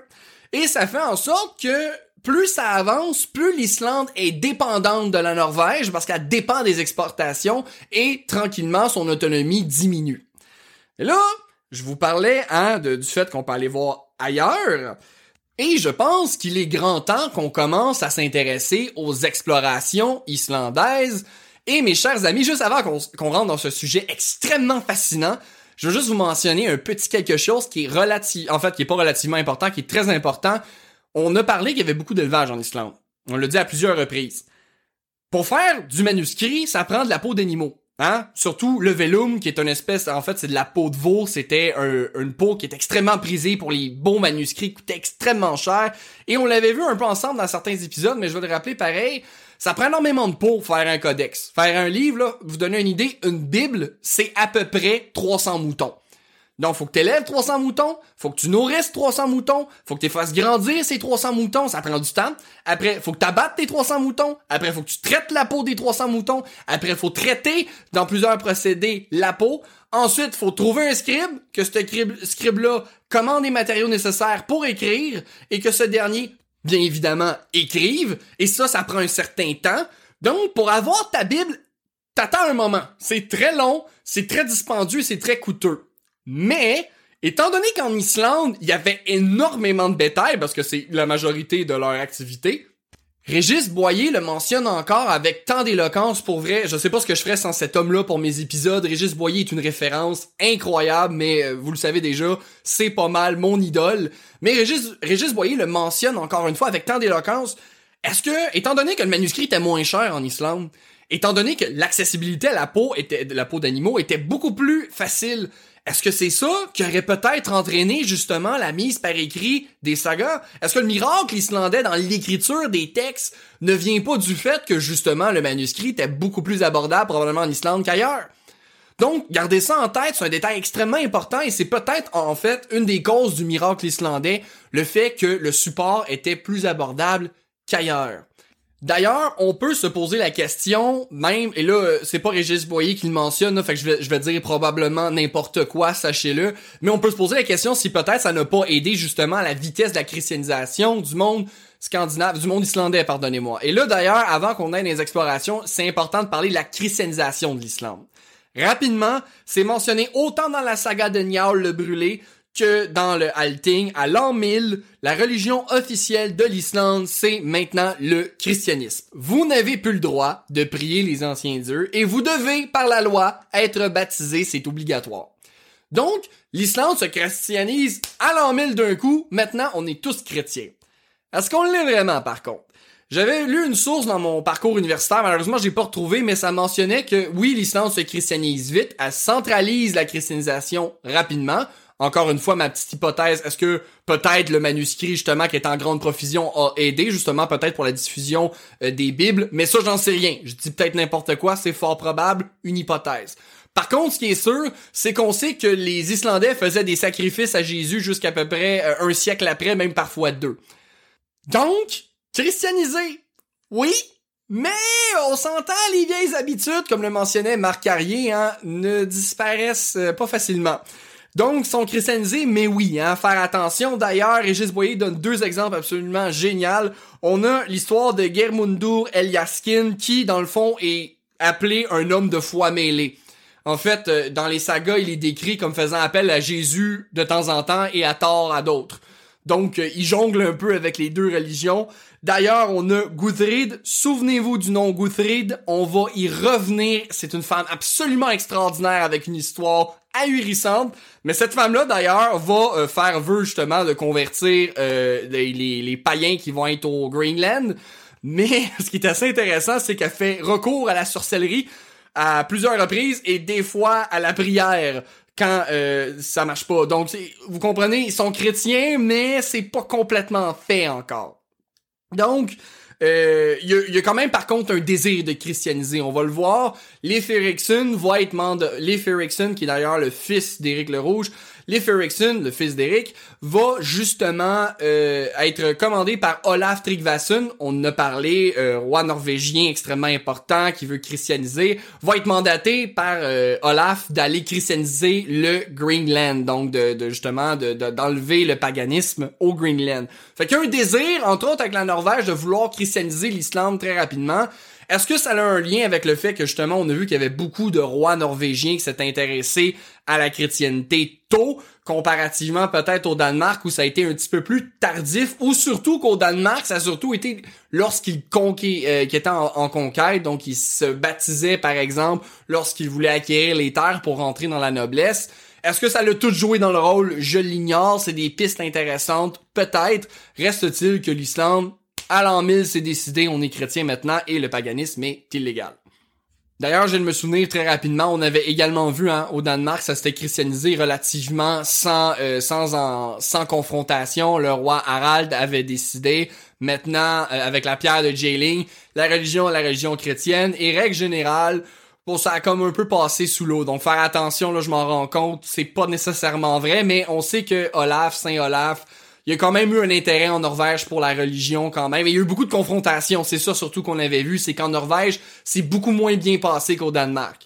Donc, est-ce que ce désir de confrontation-là fait qu'on a voulu encourager une conversion euh, forcée? Euh, peut-être. Donc, ça serait peut-être plus dire, ça serait peut-être plus juste de dire que peut-être en Norvège, on avait une option de vouloir combattre le, peut-être justement le, la religion païenne. Donc, est-ce qu'on avait pressé les conversions Peut-être, mais là, écoutez, ça c'est moi qui vous dis ça et moi je suis pas une référence. Des hypothèses intéressantes qui valent le coup peut-être d'être regardées.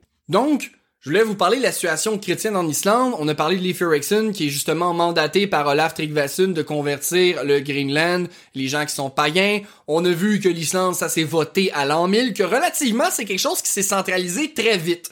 Sauf qu'on a également vu, et c'est ça que je veux vous garder en tête, les gens sont chrétiens mais euh, ont pas perdu leurs vieilles habitudes. Donc, c'est la réalité islandaise. D'ailleurs, on le voit dans le Grand Gaz, il y a littéralement des clauses qui sont attribuées au christianisme. Au fait, je sais pas si vous vous souvenez de l'épisode des top 5 des lois les plus étranges du Grand que j'avais trouvé, mais qu'on n'a pas le droit de mettre de la magie dans des petites roches, puis que t'as pas le droit d'acheter les petites roches, euh, d'attacher les petites roches à un bétail ou à une personne, ou à maudire une personne ou un bétail avec des petites roches. Donc, on a des lois qui interdisent les anciens rites païens. Donc, on voit qu'il y a vraiment un désir d'étouffer les anciens rites païens. Et d'ailleurs, euh, je pense à ça, là. Est-ce que je fais ça? Oui, je le fais. C'est mon podcast. Je le fais, je suis désolé. Je me demandais si les petites roches, j'y pensais parce qu'évidemment, je pense rien qu'au Moyen Âge, moi, dans la vie, mais je me demandais, est-ce que les petites roches ne pourraient pas être des runes? Euh, le fait qu'on les runes étaient souvent gravées sur du bois ou des petites roches et justement qu'on leur accordait une valeur magique de justement qui pouvait maudire le bétail ou sauver des vies, je me demande est-ce que les petites roches est-ce qu'on fait pas référence aux runes qui étaient gravées parfois? Est-ce que c'est ça? Est-ce que c'est complètement autre chose? Ça pourrait être complètement autre chose. On sait tellement peu de choses du monde de, la religion païenne scandinave. D'ailleurs, une grande majorité des religions païennes, parce qu'elles nous ont pas été écrites, sauf quelques exceptions. Et donc, je me demandais, est-ce que les petites roches, on fait pas référence aux runes? Mais, mais, mais, c'est Gabriel qui dérape. Là, je suis en train de changer de sujet complètement. J'aime les petites roches, vous l'aurez compris, j'ai une fixation. Donc, on va arrêter là pour la christianisation, pour le bien la durée de l'épisode. Sachez-le, par contre, la christianisation de l'Islande, on aurait pu faire un épisode de deux heures complet, c'est très complexe. Il y a beaucoup de détails que je suis obligé d'abréger, mais euh, on est déjà à 56 minutes, mes chers amis, et il reste tant à voir parce que maintenant, c'est le temps tant attendu, mes chers amis.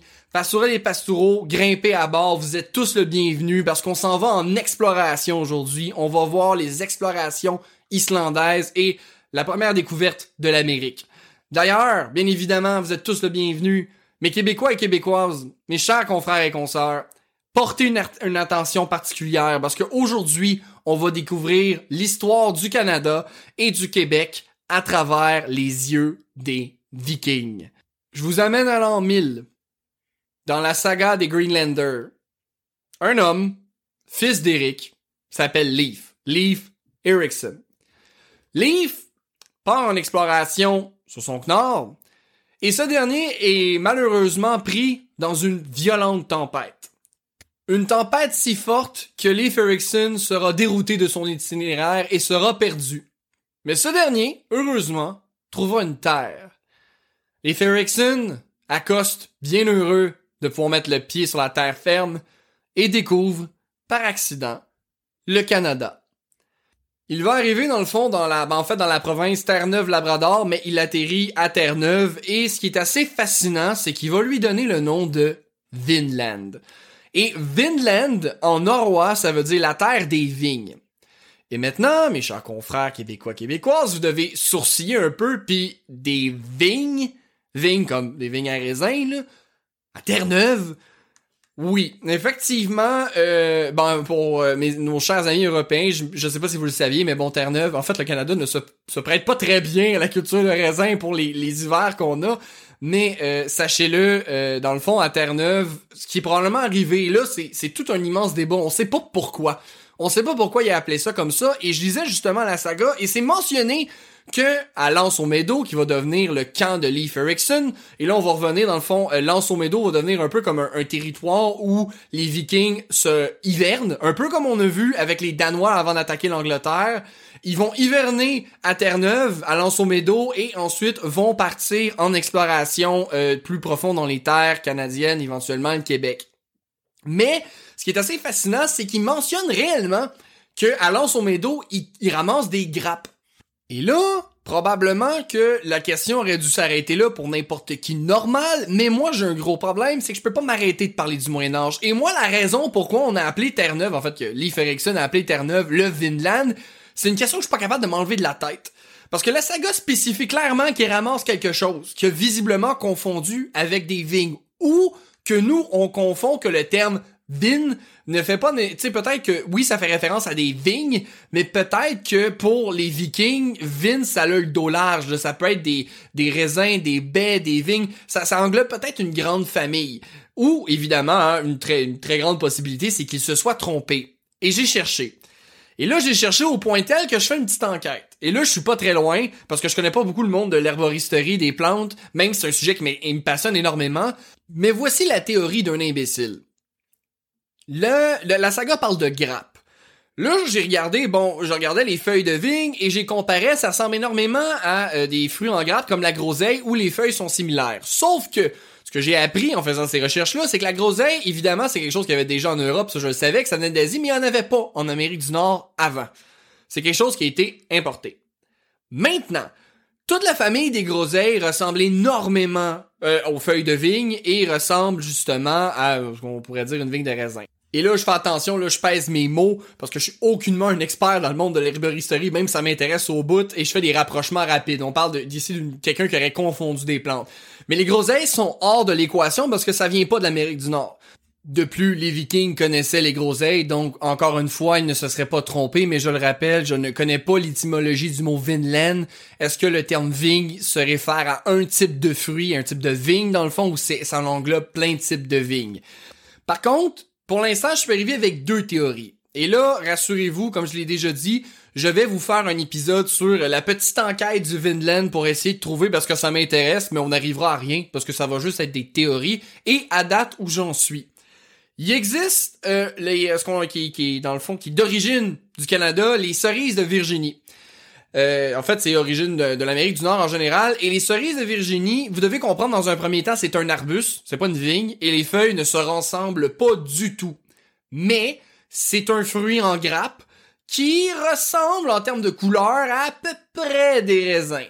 Donc, est-ce que ça aurait pu être confondu Peut-être. C'est, c'est présent en, euh, il y en a à Terre-Neuve, donc c'est possible. Ça ressemble vraiment à une grappe de raisin. Est-ce qu'il aurait pu confondre ça avec des cerises de Virginie? Peut-être. Mais, je rappelle encore une fois, c'est un arbuste et les feuilles ressemblent pas du tout à les feuilles d'une vigne. Il y a juste, dans le fond, le fruit en tant que tel, il est vraiment en grappe. C'est vraiment une grappe de cerise et ça a à peu près la même couleur que du raisin.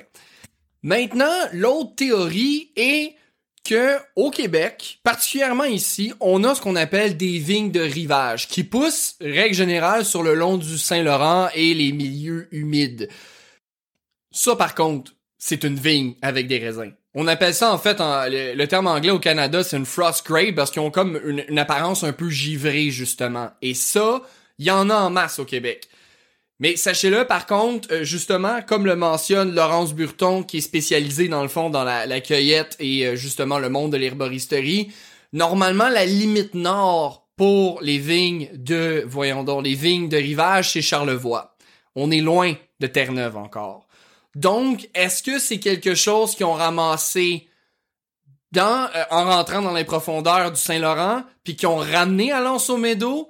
Est-ce que avant, à cause des conditions climatiques XY, c'était euh, présent là? Est-ce qu'il y avait des, vignes de rivière, euh, vignes de rivage, pardonnez-moi, avant à Terre-Neuve? J'ai pas été capable de prouver qu'il y en a présentement ou qu'il y en avait dans le passé, parce que même s'il y en a présentement, on peut peut-être aider la pousse, mais ça veut pas dire que originellement il y en avait. Mais étant donné que ça semble ne pas tellement survivre au froid, j'ai la misère de croire que Terre-Neuve, il y en avait originellement, mais peut-être. Donc, pour l'instant, voici mes deux théories et encore une fois, on va avoir un épisode où on va enquêter sur euh, un paquet de théories. on, on, ira nulle part en fait. On va juste s'aventurer et essayer de deviner d'où le terme Vinland venait.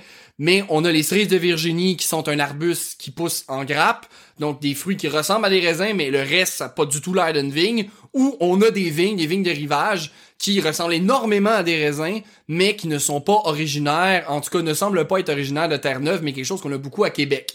D'ailleurs, euh, Laurence Burton, qui est d'origine des Premières Nations, euh, justement, dans leur famille, c'est quelque chose que qui se passe de génération en génération, une tradition orale chez les Premières Nations, hein, et euh, mangeait énormément ce fruit ben, bien avant l'arrivée des colons. Donc, c'est quelque chose, ça faisait longtemps qu'il était là. Est-ce que ça peut avoir été déplacé par les Premières Nations originaires peut-être de Québec? Ça a été peut-être amené euh, dans le coin de Terre-Neuve. D'ailleurs, histoire très courte, parce que premièrement, je, je connais malheureusement pas l'histoire des Premières Nations avec une grande efficacité. J'ai eu deux cours sur l'histoire du Canada avant la Confédération et après la Confédération à l'université, qui m'a donné un, bien meilleur topo sur les Premières Nations que mon éducation à l'école secondaire. Mais vous devez comprendre qu'à Terre-Neuve, il y avait un peuple autochtone qui s'appelait les Béotucs, et malheureusement, la dernière est morte en 1829. C'est une tribu que malheureusement euh, complètement disparus et utilisons les bons termes, ils ont été exterminés. Donc, malheureusement, c'est une période de l'histoire de l'humanité qu'on a perdu pour toujours, et c'est assez horrible, bien évidemment, vous le comprendrez. Mais bon, est-ce que justement par voie commerciale, ça aurait pu monter jusqu'à Terre-Neuve? Encore la plante, elle doit être encore capable de pousser. Est-ce qu'avant les conditions climatiques qui changent auraient pu permettre que la peut-être ou la topographie de l'époque aurait pu peut-être permettre, en quelques exceptions, que les vignes arrivent à pousser. Mais euh, encore une fois, euh, je le répète, euh, la, température qui était capable d'endurer semble être Charlevoix dans la limite nord. Là, donc Terre-Neuve, c'est bien au nord de Charlevoix. Donc malheureusement, je ne sais pas si c'est une théorie qui se tient. Mais encore une fois, on va le voir et là je vais continuer. On va voir qu'ils vont rentrer dans les terres de Québec et peut-être que c'est là qu'ils vont le ramasser. Donc, Continuons. Là, c'est donc ils appellent ça le Vinland et on sait pas pourquoi. On sait pas pourquoi ils appellent ça. Ils trouvent des, des vignes, ils ramassent les grappes et ils appellent ça le Vinland. L'Anse-au-Médo va devenir une espèce de, de, de tremplin avant d'aller plus profond dans les terres et c'est là que les Vikings vont hiverner justement pour éviter les confrontations avec les Premières Nations parce qu'ils vont en avoir. Mais avant qu'on aille dans les confrontations, vous devez comprendre que Leif Erikson a pas simplement découvert Terre-Neuve. Il s'est évidemment promené sur les côtes. Il va découvrir ensuite ce qu'on appelle, en fait, aujourd'hui c'est la, province Terre-Neuve-Labrador, mais il va arriver au Labrador. Et le Labrador, il va le baptiser le Markland. Donc, faut faire attention, on entend beaucoup parler du Vinland, mais il n'y a pas que le Vinland dans les découvertes de Leif Erikson. Il y a aussi le Markland qui est le Labrador. Et le Markland va jouer un rôle extrêmement stratégique pour les Greenlanders, pour les gens qui vivent au Greenland, et je tiens à le mentionner, Là, juste qu'on se perde pas, Leif Erikson est né en Islande, mais son père a été banni, hein, Éric le Rouge, et Eric, lui, il s'est ramassé à l'eau Greenland, il a échangé le nom pour dire que c'était une terre verte, pour obliger les gens à, en fait, séduire les gens à venir, et il se rend compte finalement que c'est pas du tout une terre si verte que ça. Donc, Leif Erikson a suivi son père de l'Islande au Greenland. Mais là, pourquoi je mélange les deux sagas, c'est que l'histoire de l'Islande et du Greenland, même si ont leurs particularités, au niveau des explorations, se ricochent l'un dans l'autre beaucoup parce qu'ils ont les deux le même problème. Ils ont des terres pas très cultivables et ont besoin d'une quantité phénoménale de bois pour survivre parce qu'ils vivent du commerce et les deux ont pas tant de bois sur leur territoire. Il n'y en avait pas beaucoup en Islande, ils l'ont rasé. Laissez-moi vous dire qu'au Greenland, il y en a encore moins. Donc, le Markland va servir de camp forestier pour les Greenlanders et je me permets de faire le raccourci. J'imagine qu'après les découvertes islandaises également, va servir à l'Islande. La raison pourquoi je me permets ce rapprochement-là est que l'histoire de l'Islande et du Groenland, comme je l'ai mentionné un peu avant, sont très liés. Comme là, on voyait que Leif Erikson est né en Islande et qui par la suite va vivre au Groenland avec son père. Mais on va le voir avec Guthrid, qu'on a parlé un peu tantôt. Cette dernière est née en Islande, elle va au Greenland, elle revient s'installer en Islande. Et d'ailleurs, une raison qui est peut-être plus évidente, faites juste regarder une carte. Donc, pour arriver au Canada, un bon chemin, le, seul stop que tentent les deux, c'est le Groenland. Fait que beaucoup de gens qui partent de l'Islande pour aller au Groenland, pour ensuite partir au Vinland, qui doivent probablement revenir au Greenland et ensuite retourner en Islande. Il y a un stop, en fait, le Groenland est le seul stop entre l'Islande et le, voyons donc, euh, le Canada, et l'Islande est le stop pour le Groenland s'ils veulent descendre en Norvège, en Danemark. Donc vous comprendrez ces deux histoires où les informations ont dû s'échanger, puis c'est pas un, un, hasard que beaucoup de gens partent au Groenland pour partir en expédition, puis décident soit de revenir au Groenland ou de revenir en Islande. C'est, c'est des, évidemment, les sagas sont écrits aussi ensemble. On a la saga des Groenlandais, on a les sagas d'Éric le Rouge, on a les sagas, ce qu'on appelle les Icelanders saga, la saga des Islandais qui combinent ces sagas. Donc, vous comprenez que c'est une histoire assez entremêlée par proximité géographique et par besoin de tremplin. Donc, euh, c'est pour ça que je me permets de faire le petit rapprochement, mais les sources disent seulement le Greenland, donc peut-être c'était le Mark Lang était peut-être juste utilisé par le Greenland. Cependant, notre cher Leif Erikson ne s'arrêtera pas là. Il va continuer de monter vers le nord et va découvrir une terre qu'il va appeler le Elualand. Le Elualand qui signifie, en grosso modo en vieux norrois, l'île aux grosses roches plates. Ben, sur les pastoraux québécois et québécoises, si je vous dis un territoire, une province qui est au nord du Labrador, suivant la côte, où est-ce que vous pensez que Leif Erikson est arrivé? Vous l'aurez compris, en fait, Leif Erikson s'est ramassé à ce qui semblerait être le Nunavut. Et ça, on a des preuves archéologiques parce qu'on a des échanges d'objets vikings avec des objets de Première Nation Inuits, donc des gens qui viennent justement, ben en fait les Inuits ils sont pas juste au Nunavut, là, c'est une grande famille, là. mais il y aurait eu contact avec les Inuits au Nunavut et il y aurait eu des échanges, probablement également des confrontations. Mais on a retrouvé en fait le musée qui était à Pointe-à-Calière sur les Vikings montrait des objets euh, dans le fond d'origine de Première Nation Inou qui avaient été retrouvés justement dans les territoires qui étaient occupés par les Vikings, dans des tombes, etc. Donc, c'est extrêmement intéressant. Fait que là, on n'a pas juste le Vinland, on a le Vinland qui est Terre-Neuve, on Terre-Neuve, pardonnez-moi, on a le Markland qui est le Labrador, et on a Elualand qui éventuellement serait le Nunavut. En passant, je me rends compte, j'ai dit province-territoire, mais le Nunavut, c'est un territoire en passant, donc au Nunavut. Donc, il y aurait eu ces contacts-là. C'est super intéressant parce que Leaf, avec sa découverte, ben évidemment, il revient. Et là, ben ça c'est ce genre d'informations-là qu'on a découvert des nouvelles terres. Comme ça s'est découvert euh, avec l'Islande, en, Norvège, on a fini par savoir qu'il y avait de quoi en Islande. Ensuite, on a vu qu'il y avait de quoi au Groenland, hein, il découvre le Groenland, il y a plein d'explorations qui partent autour de l'Islande et les mots se passent. Donc, il va y avoir d'autres explorations. D'ailleurs, j'aimerais vous parler d'une expédition en particulier avec plusieurs personnages importants. Entre autres, on va avoir la fille d'Eric, hein, Freydis Erikdottir, qu'on a déjà abordé dans d'autres épisodes. On va avoir un certain Thorfinn Karlsefni, assez important, mais je veux surtout parler de sa femme, qui s'appelle Guthrid Torbjornasdottir, qui, elle, est une femme d'ambition. Vous allez voir, c'est, toute une femme. Fait qu'on va parler beaucoup des femmes dans cette expédition-là, mais je veux quand même nommer les hommes. On a également euh, Thorvald, qui est dans le fond euh, un autre fils d'Éric, et Thorvard, qui est dans le fond le mari de Freydis. Maintenant, je sais que c'est beaucoup de noms qui se ressemblent, puis c'est pas tout le temps évident, mais rassurez-vous, ça va être très clair. Alors, pastourelles et pastoureaux, installez-vous confortablement. Nous allons terminer sur une histoire absolument fascinante qui s'est déroulée au Vinland et ses alentours. J'aimerais qu'on commence avec l'histoire. En fait, on va commencer et poursuivre et continuer et finir avec l'histoire de Guthrid Torbjornardathir. La raison pour laquelle je veux qu'on parle d'une femme, c'est qu'on parle beaucoup des hommes en histoire, je pense que c'est intéressant de parler des femmes, et qu'on va voir que cette femme, Guthrid, n'est pas n'importe quelle femme. En fait, cette dernière est la petite fille d'un Irlandais qui a été asservi, assujetti, donc probablement, ce que je comprends, esclave ou pas loin. C'est pas une femme de, grand, de grande renommée, d'une haute stature, mais c'est une femme libre. Donc déjà là, ça vous donne une idée à peu près de la fluidité sociale dans le monde scandinave islandais. Cette dernière, en fait, qui est d'origine dans le fond euh, de son grand-père, d'un Irlandais assujetti et d'un colon scandinave, elle a grandi en Islande. Cette dernière, dès son plus, jeune âge, pardonnez-moi, est qualifiée de skorungur, qui veut dire tisonnier. Selon euh, Johanna Karin Frederisk Dothir, c'est en fait une qualification qu'on donne à un individu qui a de grandes qualités guerrières, un grand tempérament et surtout qui peut diriger les hommes.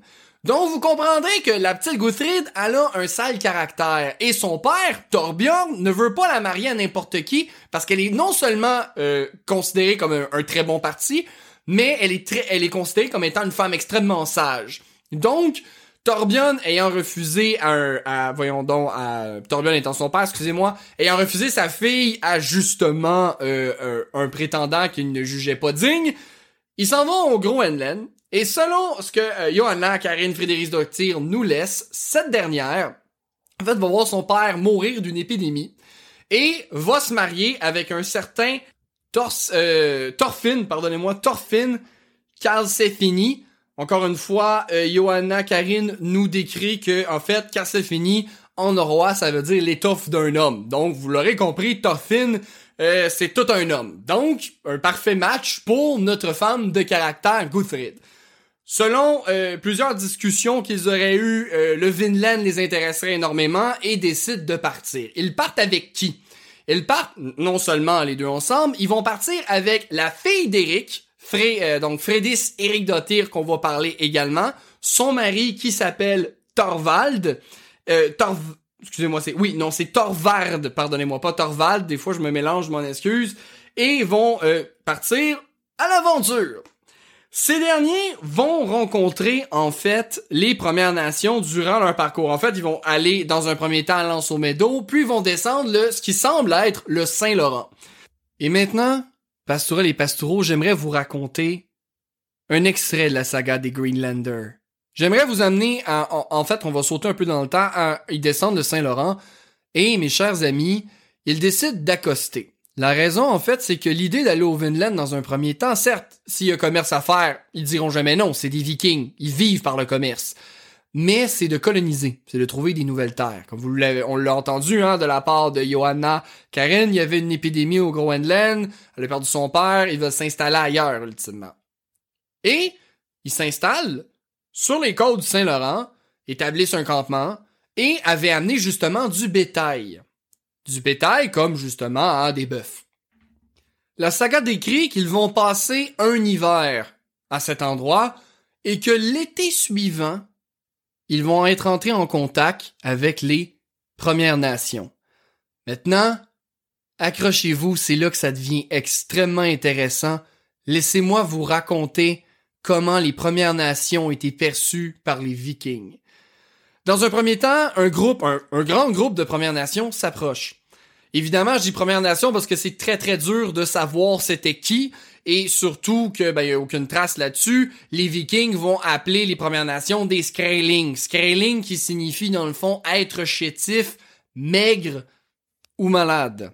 Donc vous le comprendrez, visiblement en fait c'est juste une question d'apparence, les Vikings trouvaient que les Premières Nations étaient très élancées et ces derniers vont se rendre compte que les Premières Nations ne sont pas du tout malades. Et donc, fait extrêmement intéressant, euh, ces derniers vont s'approcher. Oh, avant qu'on aille plus loin, juste un mentionner un petit quelque chose qui peut quand même être intéressant parce que je demande les Premières Nations, Premières Nations. Euh, peut-être là pour les mes chers amis québécois québécoises, ça va peut-être être de la révision, mais pour vous, nos chers auditeurs auditrices qu'on aime tant européens, sachez-le que les nations dites iroquoises, iroquoises c'est une grande famille, mais c'est souvent mis dans une espèce de grand sac où on, on sert pour qualifier les nations qui sont sédentaires. Le long du Saint-Laurent, les terres sont extrêmement fertiles. Et il y avait beaucoup de, grandes familles en guillemets iroquoises, de familles linguistiques iroquoises qui vivaient le long du Saint-Laurent. Ça, c'est ce qui est attesté lorsque, dans le fond, les colons sont arrivés. Donc, 500 ans plus tard. Mais, règle générale, le Saint-Laurent a toujours été fertile, à part euh, il y, a plusieurs millénaires.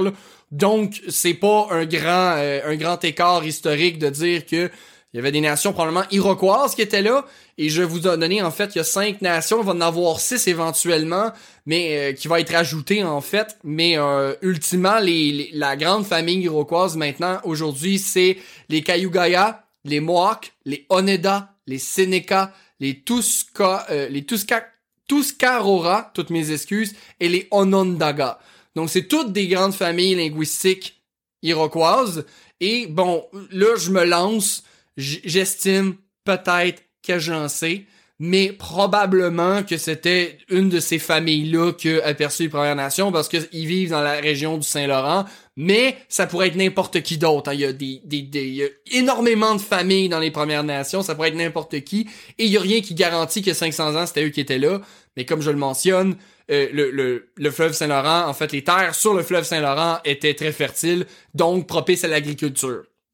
Donc, petite parenthèse rapide, et là, j'aimerais terminer là-dessus rapidement. Je ne suis pas un expert de l'histoire des Premières Nations. J'ai eu juste deux cours à l'université là-dessus. C'est, c'est, c'est, rien, c'est médiocre. Donc, euh, un homme ou une femme ayant étudié euh, le domaine euh, des Premières Nations serait beaucoup plus outillé que moi à vous en parler. Mais juste comprendre rapidement que Premières Nations, c'est, c'est une multi, c'est une mosaïque culturelle. Hein, faut faire attention. Donc, on revient à l'histoire. Les Premières Nations s'approchent en réalité des Vikings et sont terrifiés au départ par le taureau. En fait, il y avait, il y avait des bœufs et un des taureaux a mauvais caractère et les aurait chargés. Donc, les Premières Nations auraient eu très très peur. Parce que, bon, c'est normal, je veux dire, un taureau vous charge, moi aussi j'ai très très peur. Mais, par la suite, ils vont se diriger, ils vont euh, vers, vers le, le, petit campement, ils vont essayer de rentrer dans la maison. Et là, évidemment, les Vikings, hein, justement, notre notre fin homme, là, Carlseni euh, Thorfinn. Thorfinn, lui, va être comme en mode bon, euh, on se fait attaquer, défendez-vous. Et là, justement, les gens vont barricader les portes, vont être prêts à se défendre, mais finalement, les Premières Nations s'assoient et déplient, euh, dans le fond, ce qui, qui est des, biens à vendre. Donc, ils veulent commercer. Donc, après peut-être un mauvais départ, hein, comme on pourrait dire, les Vikings sortent de leurs habitations et justement, euh, Carl Finney, Carl Sefni, pardonnez-moi, Carl Sefni, j'utilise son surnom, là, c'est Thorfinn, le mari de Guthrid, mais c'est parce qu'il y a beaucoup de tort, puis j'imagine c'est pas super facile. Donc, Carl Sefni, ce dernier, lui, bon, remarque que finalement les intentions sont pas guerrières et surtout qu'ils veulent échanger des fourrures. Alors, Carl Sefni euh, s'approche et voit que les Premières Nations sont très intéressées par leurs armes. Et bien évidemment, Carsfeni ne veut pas euh, échanger leurs armes, parce que s'ils échangent leurs armes, avec quoi ils vont se défendre? Donc, en échange, ils voient aussi que les, Premières Nations ont d'autres intérêts. On avait déjà mentionné un peu dans le passé, mais leurs étoffes, hein, le tissu euh, très vif, les Vikings, c'est des vrais popounes, ils aiment ça bien s'habiller, ça va les intéresser. Mais la, la saga démontre qu'ils ont un intérêt très particulier pour les produits laitiers, entre autres lait et fromage. Et donc, les euh, dans le fond Carl euh, excusez-moi Carl Svenny va l'avoir. Il dit ok très bien amenez-les un fromage donnez-leur rien que ça et dans le fond les Premières Nations bien heureux échangent les fourrures commencent à manger euh, le fromage à boire le lait sont bien heureux et s'en vont. Donc hyper intéressant de voir qu'en fait les Premières Nations étaient très intéressées par les produits laitiers. Et comprenez-le les Premières Nations ne faisaient pas d'élevage comme on l'a vu en Europe donc, fort intéressant. Je trouve que c'est très, très, très, très, très, très, très particulier. Mais voilà, selon la saga des Greenlanders, la première intercation des Premières Nations c'est plus, ou moins bien déroulé, finalement de côté plus pacifique et qui était très intéressé par leurs armes, leurs habits et surtout la bouffe, produits laitiers et fromage. On les comprend, le fromage, c'est très bon. Donc, donc, la rencontre se termine comme si, et bien évidemment, euh, ils partent et quand Stephanie se dit, ils pourraient revenir et ils sont plus nombreux que nous, nous devons faire des palissades. Donc, ils vont faire des palissades autour de leur petit, euh, je vais pas dire village, mais leur petit campement, question de se protéger si jamais les Premières Nations décidaient en fait de juste utiliser l'avantage inévitable qu'il y avait du nombre. Donc, ils font construire des palissades pour se protéger, mais il y a un phénomène extrêmement intéressant. Pastourelle et Pastoureau, Guthrid était enceinte. Et cette dernière va mettre bas, proche du Saint-Laurent. Mes chers amis, je sais pas comment vous dire ça, mais le premier Européen né dans probablement la province de Québec, c'est pas un colon français. C'est un Groenlandais slash Islandais slash Irlandais. Donc, fait cocasse, le premier Européen né en Amérique du Nord en territoire des Premières Nations, hein, c'est leur territoire eh bien, n'est pas d'origine. Euh, dans le fond, c'est pas un colon français, c'est pas un Québécois, c'est un Groenlandais, Irlandais slash Islandais. Donc, tu fais cocasse, mais la saison continue et au début de l'hiver d'après, les Premières Nations arrivent en plus grand nombre et toujours avec les mêmes biens commerciaux qui est entre autres des fourrures. Et là, Carl Sefni voit ça et dit amener simplement ce qu'il voulait la dernière fois et rien d'autre, donc produits laitiers. Et là, il y a une, interaction absolument incroyable. Guthrid était en train de bercer son enfant. Son enfant, part ça, j'ai même pas dit son nom. Le premier européen né en Amérique du Nord, selon les sources, c'est Snorri. Et le petit Snorri dans son, petit berceau, et elle est assise à côté et elle le berce. Et là, Goutride aperçoit une silhouette près de la porte. Une femme. Une femme des Premières Nations. Cette dernière s'approche de Goutride, sans aucune menace. Goutride la regarde et lui dit Mon nom, c'est Goutride. Et la femme lui répond exactement la même chose. Mon nom, c'est Goutride, avec une prononciation qui est pas tout à fait là. Et Goutride va gentiment la regarder et faire signe qu'elle s'assoit aux côtés d'elle pour voir l'enfant. Mais à ce moment-là, un grand bruit est entendu. Un des servants de Karl Sefni, en fait, a tué un des membres des Premières Nations avec lesquels il commerçait parce que ce dernier avait essayé de voler son arme. Et là, les cris, la fuite, la femme s'est enfuie.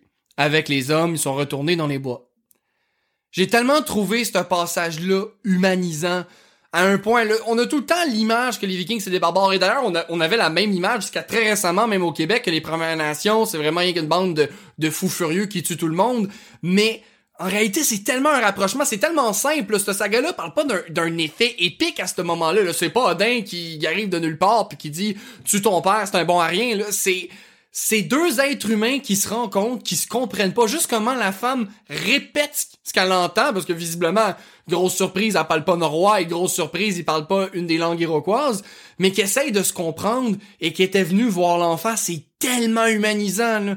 Donc j'ai trouvé ça extrêmement intéressant, mais par honnêteté intellectuelle, j'ai aussi vu des passages parce que dans le fond, c'est mentionné que juste Guthrid qui a vu cette femme-là et qu'elle a disparu extrêmement vite. J'ai vu également des sources qui mentionnent qu'elle aurait peut-être vu une apparition, un fantôme je veux dire, qu'on pense que ça soit une vision, c'est une chose. Certes, je veux dire, on peut euh, à, dire que Guthrie a vu personne puis que c'était purement dans sa tête, mais je veux dire, c'est pas tellement, c'est comment dire, c'est pas, euh, c'est pas de la sorcellerie qu'une femme vienne voir une autre femme puis essaye de se présenter là. Donc, évidemment, est-ce que c'était une vision puis il y a juste elle qui a vu cette femme-là? Peut-être, mais règle générale, on n'est pas dans la mythologie de voir une autre femme aller parler à une autre femme. C'est ça que j'essaie de dire. Donc, mais je veux le mentionner par honnêteté intellectuelle parce que c'est dur à savoir euh, qu'est-ce qui s'est réellement passé ou non d'ailleurs dans la saga, mais ultimement, il semble avoir eu un contact justement entre deux femmes et je trouve que c'est extrêmement touchant. Maintenant, l'inévitable avec le meurtre d'un des Premières Nations, Carl Sefni sait très bien que la prochaine fois, ça risque d'être très violent. Et la prochaine fois, c'est extrêmement violent. Il va y avoir une confrontation armée, les gens vont se battre. Et euh, supposément qu'un des chefs aurait trouvé une des haches, l'aurait analysé et l'aurait lancé dans la rivière. Ce qui est assez intéressant. Parce que dans cette version de la saga des Groenlanders, il y, a une, version aussi où les Autochtones, ou les Premières Nations, pardonnez-moi, s'intéressent aux armes des Vikings dans la saga d'Éric le Rouge. Et là, Pastourel et Pastoureau, ce qu'il faut comprendre, c'est que la saga des Greenlanders et la saga d'Éric le Rouge sont deux sagas qui parlent ultimement du même voyage sur deux versions. Donc, on a déjà parlé de la saga d'Éric le Rouge avec l'intercation de Frédis d'Otyr, et je vais vous la raconter rapidement juste qu'on voit les comparaisons. Frédis Dottir, d'ailleurs, ce qui est intéressant, c'est que dans la saga d'Éric le Rouge, Snorri est plus vieux. Donc le fils de Guthred est plus vieux. Mais dans la saga d'Éric le Rouge, ils sont interceptés sur le Saint-Laurent.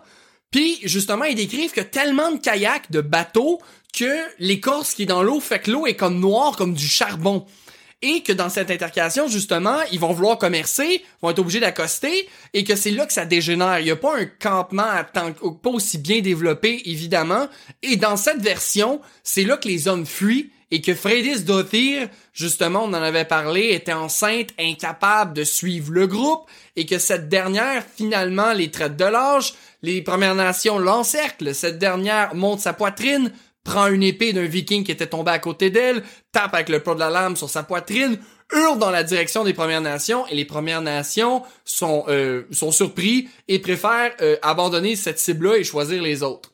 Et dans cette saga, dans celle d'Éric le Rouge, il y a une scène comme celle-là, comme on nous, parle dans celle de la saga des Greenlanders dans le combat où le chef semble prendre la hache, l'analyser, la lancer dans l'eau.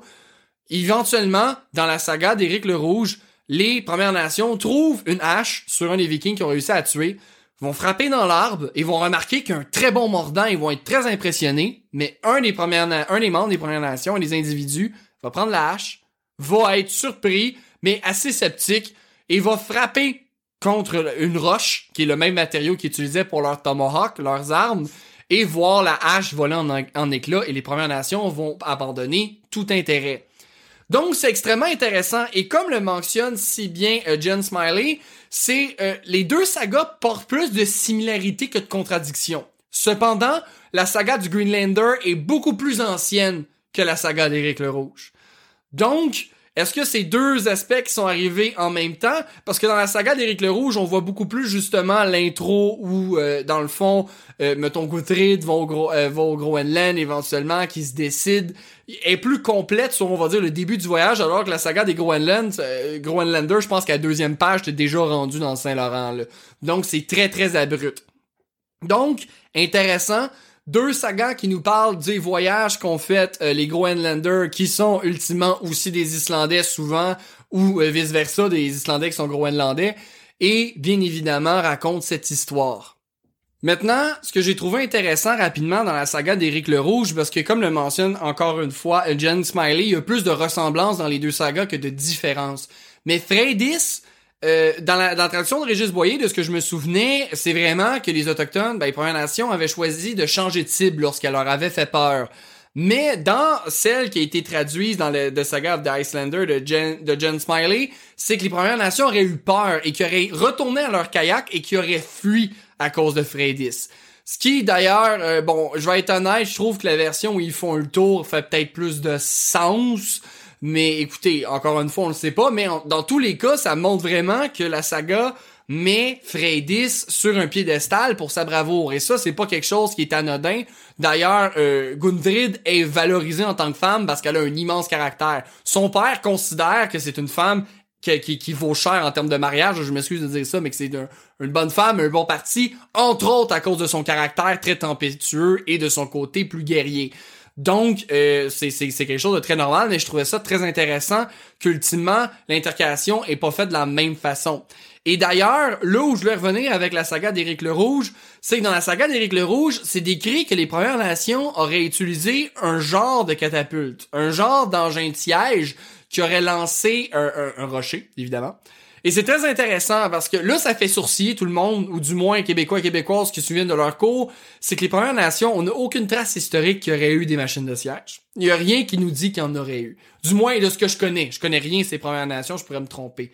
Mais j'avais trouvé ça intéressant qu'ils parlent de machines de siège. Et d'ailleurs, c'est cette machine de siège-là qui aurait fait, qui aurait fait que les, les Vikings auraient préféré fuir. Donc, il y a des détails extrêmement importants dans les deux sensiblement, on le sait, maintenant la saga du Greenlander, des Greenlanders, pardonnez-moi, est beaucoup plus ancienne, et peut-être qu'avec la tradition orale, et surtout que ces deux copies en copie se sont modifiées avec la saga d'Éric le Rouge.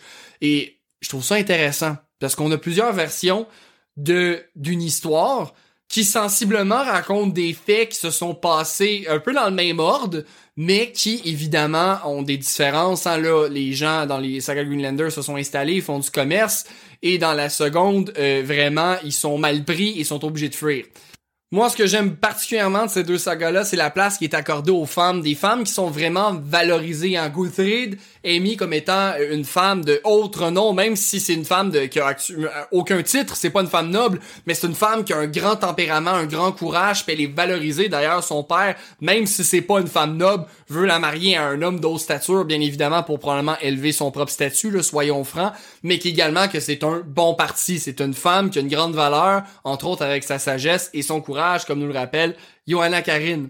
Et que dire de Freydis, qui est démontrée comme une femme extrêmement brave, une femme qui aurait fait fuir les Premières Nations. Maintenant, est-ce que c'est vraiment arrivé? Dur à dire, mais moi, pour être très honnête avec vous, une femme qui se retourne d'un bord avec une épée et qui veut t'égorger, moi, ça me fait peur. J'ai pas de misère à croire que c'est dangereux. C'est dangereux et bon. Là, est-ce qu'elle a fait fuir toutes les Premières Nations qui couraient après? Ou aurait-il préféré peut-être choisir une autre cible? Je vais être honnête, moi je penche plus vers cette théorie-là. Mais qui sait? Peut-être que Freddy faisait vraiment peur ou que c'est évidemment jamais arrivé. Dans tous les cas, on présente Freydis comme une femme extrêmement forte, extrêmement brave, et c'est quelque chose qui est tout le temps, euh, qui est tout le temps venu me chercher. Et d'ailleurs, juste à mentionner, Fredis non seulement est montré brave à ce moment-là, mais Fredis va également repartir elle-même. Elle va lancer son expédition à elle. Et ça, on va y revenir parce que Pastourel et Pastoureau, Ça fait un bon moment, ça fait une heure et demie que vous m'écoutez. Il est grand temps de terminer l'histoire de l'Islande, de l'histoire de un peu du Vinland, du Markland et un peu du rôle que ça a joué dans l'histoire, à la fois évidemment de l'Islande et du Groenland, qu'on a vu deux destins qui sont reliés un à l'autre étant donné de leur euh, exclusion géographique et de leurs problèmes de ressources. Pastourel et Pastoureau, j'espère que vous avez aimé cet épisode. J'ai tellement adoré le faire. J'ai et j'avais tellement hâte de vous le présenter. Et mes chers amis, dans un premier temps, merci de votre écoute, merci de votre support, merci aux gens qui m'ont supporté sur Buy Me a Coffee. Toute aide est toujours la bienvenue et sachez-le, je ne m'en crois pas digne, je vous remercie énormément. Merci aux gens qui me suivent sur les réseaux sociaux, qui participent, c'est tellement plaisant d'échanger avec vous. Et mes chers amis, j'aimerais qu'on termine sur une citation de la saga de Niall et du code de loi islandais, le Graugaus. Mes chers amis, j'aimerais qu'on retire peut-être un peu de sagesse de ces barbares sanguinaires qui sont les Vikings, un peuple sans culture et sans amour pour l'art, et encore moins pour la loi et la justice. Sur ce, la citation va comme suit. Meth logum skal bigia en med ologum heida. C'est par la loi que l'on édifiera un pays, c'est par l'inégalité qu'il périra. Peut-être qu'après tout, on a quelque chose à apprendre des gens qui ont existé mille ans avant nous. Pastourel et Pastoureau, un immense merci d'avoir été présent et je vous dis à très bientôt. Merci encore de votre écoute cette semaine. Pour faire juste crédit, la musique que vous entendez présentement et au début de l'épisode vient de Julius H de Pixabay.